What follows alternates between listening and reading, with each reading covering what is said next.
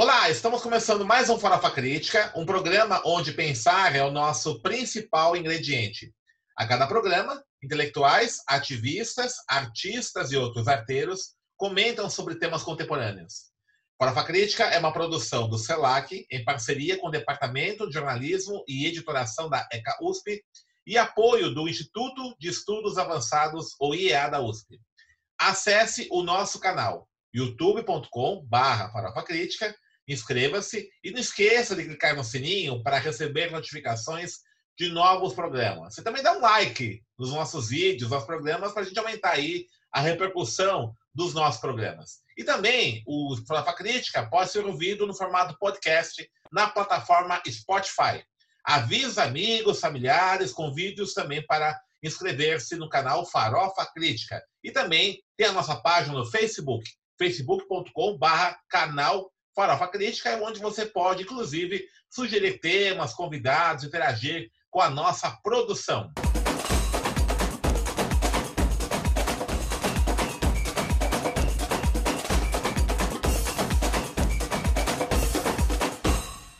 E o Farofa Crítica de hoje recebe uma atriz né, que desde os 10 anos já está nos palcos, né, a Tati Godoy.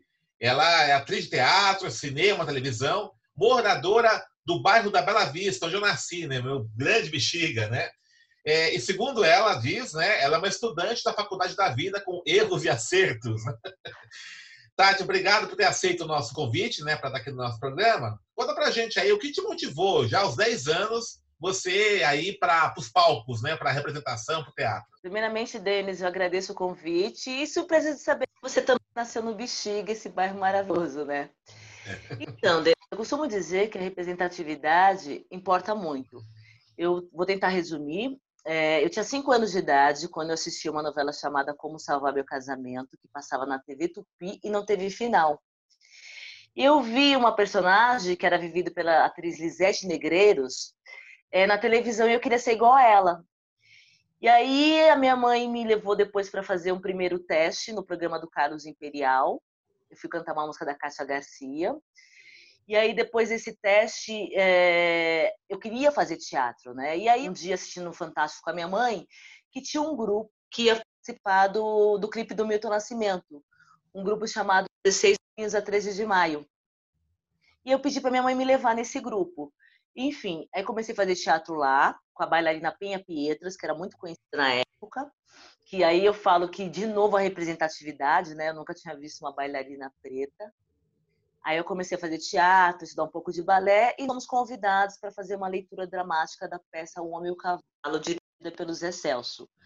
Então eu tinha 10 anos, a primeira vez que eu pisei no palco. E aí eu tive a oportunidade de contracenar com grandes atores.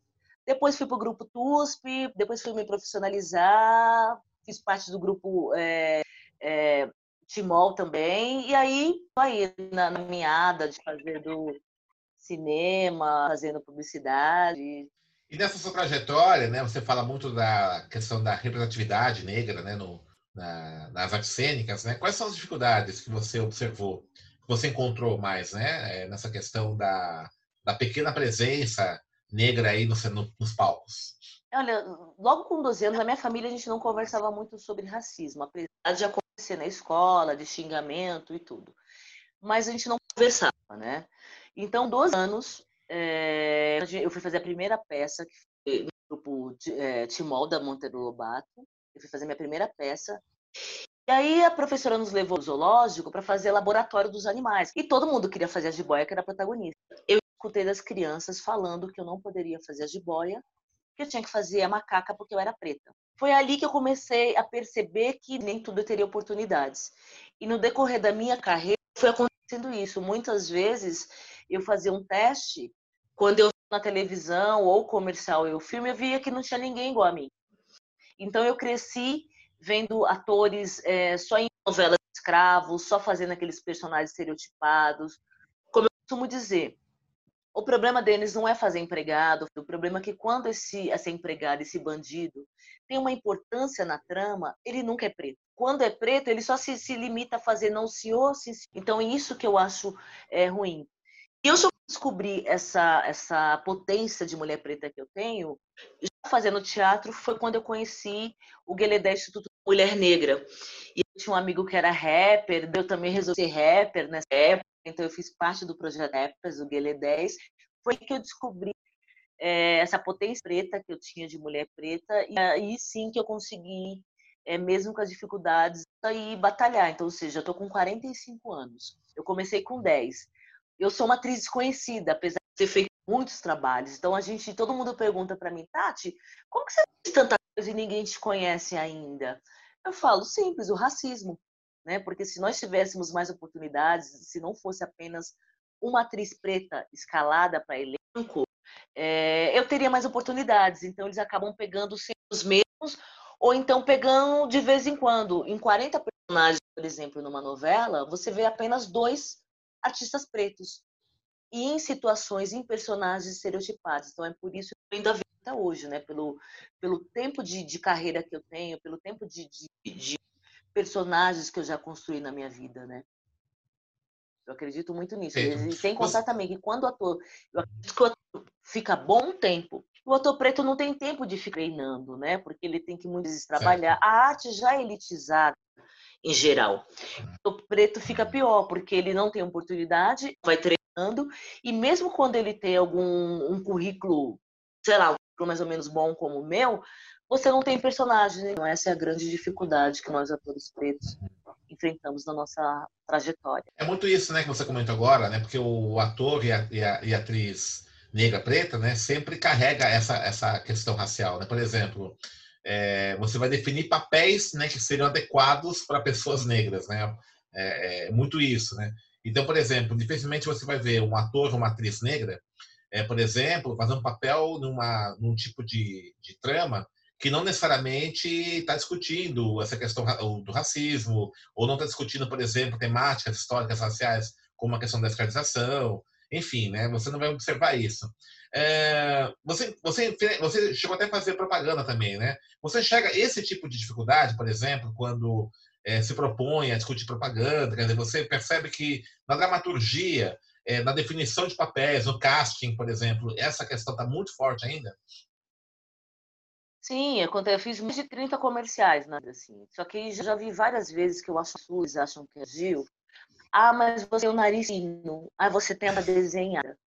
Então, já aconteceu, por exemplo, um fato muito chato, tem uma colega que a gente ia fazer um piloto de uma série e só tinha um personagem. Aí a produtora falou, olha, só tem um personagem e, a, e essa minha colega que foi, que foi escolhida, a Ângela.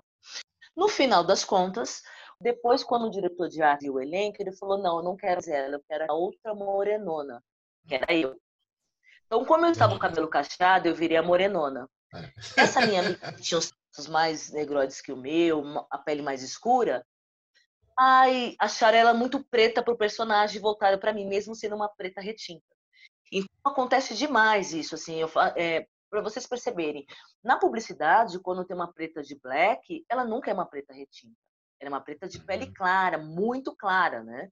Então, às vezes, eles pegam uma, uma mulher branca cacheada e coloca lá no meio, como se fosse uma, uma, uma atriz preta, e não é, ela, só tem um cabelo cacheado. Então, a gente vê muito. Então, eu já escutei de que eu faço muitos trabalhos de publicidade, é, porque o fato de eu ter o nariz não tão largo, a boca mais desenhada, que eu certo. acho um absurdo isso, né? E aí falar, ah, você, quando você tá e sempre procuram me colocar em roupa vestida, você tem cara de preta rica, eu falo isso pra mim. Daí eu só olho, assim, às vezes não dá no meio do set você parar e dar uma lição e falar, ah, não é bem por aí, né? Mas eu já vi muitos isso e, e, me ofendeu na hora. Ai, você tá com cara de rica. Ai, a Tati é daquelas, né? Que você coloca, ela fica preta na favela, fica preta rica. E eles vão ver que realmente a gente tem ator é ator. Outra coisa também, Denis, que, que eu não gosto quando eles falam, dão a desculpa de que, ah, mas não é o meu lugar de fala falar sobre o racismo. É como você falou agora. Quem disse que o autor precisa escrever um roteiro falando de preto? Faça uma história e coloque uma atriz preta para fazer. Não precisa falar do racismo. Óbvio que é importante a gente falar disso, mas todos o momento, quando você, você tem que falar de, de racismo, você tem que falar da história, porque preto, a cena tem que ser do, do, do preconceito. Não, faça uma história normal, uma história comum. E o ator, por coincidência, é preto. Eu vejo que acontece isso muito lá fora com a Netflix. Uhum. A Netflix no Brasil ainda não aconteceu isso, a não ser numa série que chama 3%, que o protagonismo é preto, e não foi muito assistida aqui no Brasil. Tirando isso, as séries da Netflix, ela coloca pretos em, em situações, em personagens que não necessariamente fala de racismo. Eu acabei de ver um filme agora na, na, na Netflix chamado Noite da Traição, uhum. que é a história de um rapaz que ele, que ele, que ele, que ele um relacionamento com uma mulher e hoje ela é casada, ela acaba saindo com ele uma noite, ela bebeu, mas ela não quer. E ele acaba, enfim, sendo aquele meio psicopata, ou seja, a história do amor psicopata. Por coincidência, os personagens todos são pretos, mas não é a história preta. É isso que eu acho que eles precisam costumar é, aprender agora. Não precisa ter lugar de fala. Fala, conta uma história e me coloca nessa história. O universal sempre é branco, né? Assim. O universal branco e o negro sempre é o outro, né? Sempre é essa identificação. É. É. Ô, Tati, você participou do TUSP, né? Do teatro, do grupo do TUSP. Conta pra gente essa experiência, qual foi a importância na sua formação como atriz? É do, do Zé Celso, também você teve uma participação no grupo Zé Celso? Isso, que foi essa peça que eu contei, né? Quando eu tinha 10 uhum. anos, né? Minha mãe, eu tinha visto, eu tinha visto, ia, lançou no Fantástico, tem até no YouTube esse vídeo. O Milton Nascimento estava tá, tava lançando o clipe dele, era... e ele chamou 16 meninos da 13 de maio, né? Porque ia ter um musical e eu não fazia parte desse grupo ainda. E aí eu vi, falei, gente, mãe, aqui é da Bela Vista esse grupo, 16 meninos da 13 de maio. Aí minha mãe me colocou nesse grupo, eu comecei a estudar teatro, balé, e aí a gente foi convidado para fazer essa leitura dramática da peça O Homem Cavalo, que foi dirigida pelo Zé Celso. Tem também esse vídeo no YouTube contando, alguém colocou esse vídeo antigo, né, de 30 anos atrás. Aí eu fiz esse primeiro leitura, então eu tive a oportunidade de, de estar no palco com o Raul Cortez, com Célia Helena, com Claudio Strazi, com Dionísio Azevedo, com Elke Maravilha, muito criança. E aí, depois desse do, do TUSP, é, desculpa, do, do, do 16 Mil a 13 de maio, eu fazia teatro na Monteiro Lobato, que é o grupo Timol, que é o grupo mais antigo de São Paulo, com 50 anos. Fiquei quatro anos no Timol. Saí com 16, que é a idade limite. Fiquei dois anos afastado, porque nesse intervalo a minha mãe faleceu. Aí eu voltei para fazer teatro, fui me profissionalizar no Macunaíma. Me formei no Macunaíma. Aí depois que eu fui para o grupo TUSP, fiquei dois anos no grupo TUSP, fiz espetáculos lá que ganharam até prêmios como Miss Brasil 2000. Aí, a partir de 2002, 2004, eu comecei para o audiovisual. Então, eu comecei a fazer, fiz minha primeira novela, que foi elenco de apoio na novela Escravizaura. Aí, depois, fiz outras participações lá e comecei a fazer é, participações e curtas rádios. Então, hoje eu tenho mais de 40 curtas, é, é, participações e longas. Acabei do final do ano passado, agora, gravei o filme Arnaldo Jabor. Fiquei muito feliz de ter passado teste. Eu fiz o filme O Último Desejo, que ia lançar esse ano, mas a pandemia acabou adiando. Então, trabalhar com Arnaldo Jabor também foi muito importante assim, para minha carreira. Né? Você fala, nossa, Arnaldo Jabor ser dirigida por ele. Eu faço a Virgínia, uma empregada, mas eu fiquei muito feliz que eu tinha algumas diárias. Nas primeiras diárias, Denis, eu só fazia cenas de limpar, de passar. No primeiro dia, acho que foi na terceira diária que eu tive a minha fala, quando terminou a cena, o Jabor virou para mim e falou assim: se eu soubesse que era uma boa atriz, eu tinha escrito a Virginene com um personagem maior. Então, às vezes acontece isso, né? Não dá tempo deles, desses diretores, desses autores é, que não são pretos, nos enxergarem. Então, ele falou isso para mim: que se eu soubesse que era uma boa atriz, ele tinha aumentado. Ele ainda falou: a Virgilene era sua empregada ali. Você fez ela crescer então, tanto que no final do filme, eu não vou dar spoiler, no final do filme eu não canto, né? Apesar de ter sido rapper no passado.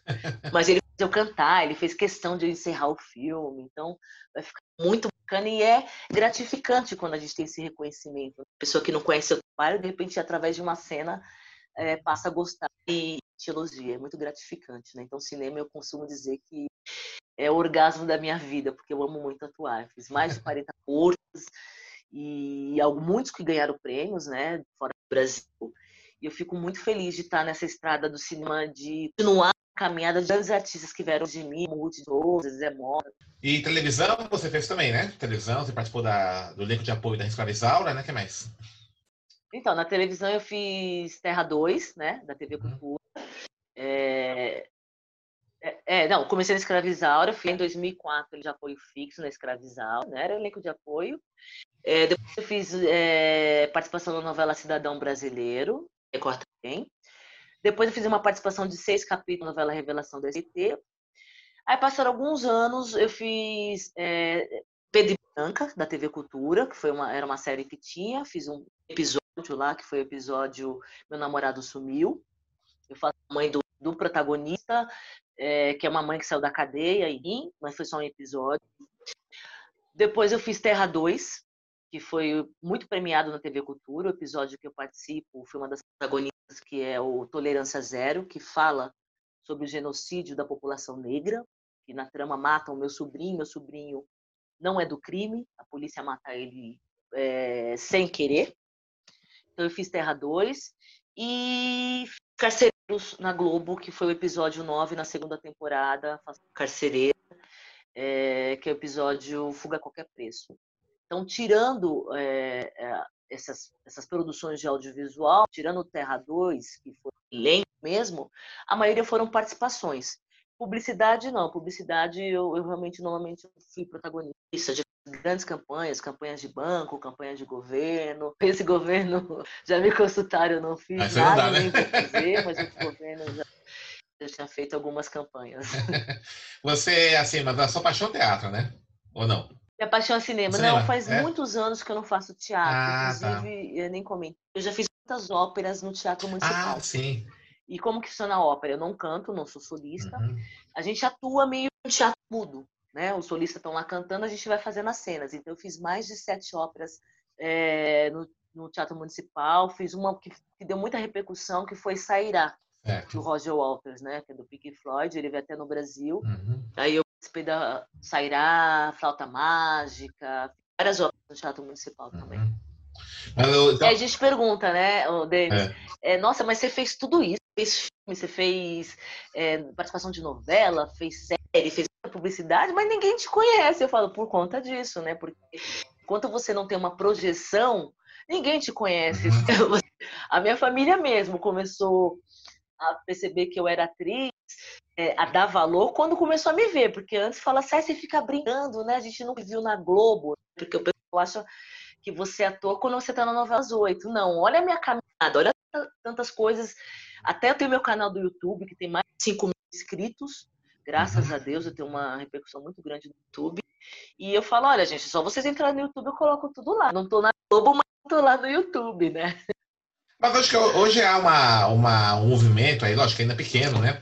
É, de é, artistas, né, de modo geral, né, tanto nas artes cênicas, artes plásticas e tudo, né, na, na música, de artistas negros e negras, né, que tentam usar esses, essas redes sociais, os outros canais alternativos para tentar repercutir um pouco mais, né? Você não percebe isso?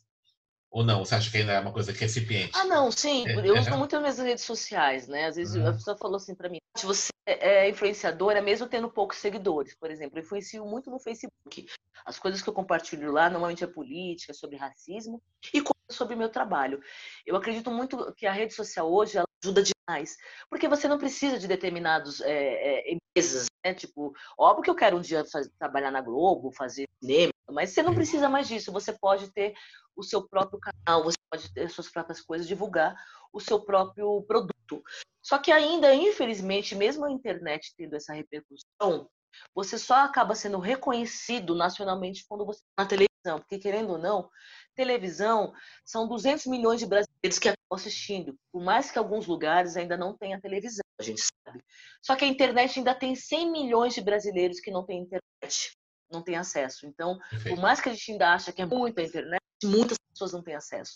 A televisão, querendo ou não, ainda proporciona esse reconhecimento para que você possa ter trabalhos melhores, né? mas eu acredito muito na força das redes sociais, muito mesmo. Uhum. Tanto que eu fiquei é, falando com você, a gente acaba conhecendo muitas pessoas, vi outros vídeos que você, eu assisti que você é, entrevistou e achei muito interessante, já me inscrevi no, no canal, já te legal. aí para poder receber os outros vídeos.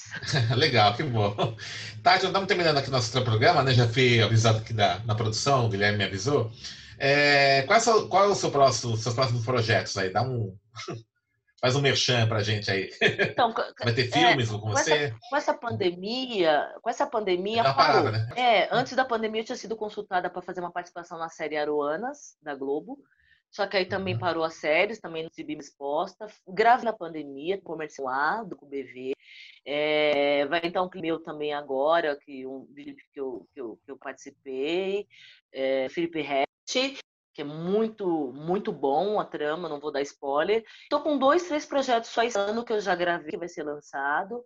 É, algum, é, curtas meus que entraram em festivais nacionais, mas da grande mídia não tem nada, porque está tudo parado audiovisual certo. agora, né? Então eu tenho, uhum. eu tenho muita também esperança né? com esse movimento racial que teve esse ano por causa do George Floyd, os roteiristas, os diretores, eles começam a repensar quando fazer o ano que vem as novas produções e colocar mais pretos na, nas produções, né? Então não ficar só nas redes sociais, caraja preta falando que está lutando contra o racismo, e sim fazer prática. Importante. E o seu canal, é, quer passar pra gente qual que é o. Quem quiser conhecer mais seu trabalho, o seu canal no YouTube, Olha, seu site, qual que é?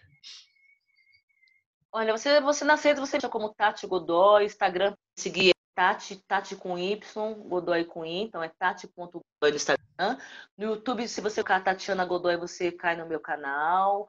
Colocando Tati Godoy, Tati com Y, Godoy com I, você me acha em todas as redes sociais. Então é Tati com Y, Godoy com I, é só encontrar no Instagram, no YouTube, no Face, tá tudo lá. Isso, Legal, todas então. me acham. Obrigada. Tati, muito obrigada por você ter participado do nosso programa. Eu que né? agradeço o convite. E sucesso aí para você nos projetos novos, né? Vamos ver se a gente consegue ter mais negros e negras, né, na luta, na, na, nos palcos aí, nas cenas audiovisuais, né? A gente tem a maior visibilidade de atores e atrizes negras, né, competentes com você, né? A gente sabe disso e infelizmente o racismo acaba impedindo né, uma maior visibilidade disso. Né? Mas sucesso aí nos seus projetos, sua carreira aí. Estamos encerrando mais um Farofa Crítica que hoje recebeu a atriz Tati Godoy. Acesse o nosso canal youtube.com barra Farofa Crítica, inscreva-se e clique no sininho para receber notificações de novos programas e também acesse nossos programas de podcast na plataforma Spotify. E para encerrar, uma frase de Augusto Cury. Ensine seus filhos a fazer do palco da sua mente um teatro de alegria e não um palco de terror.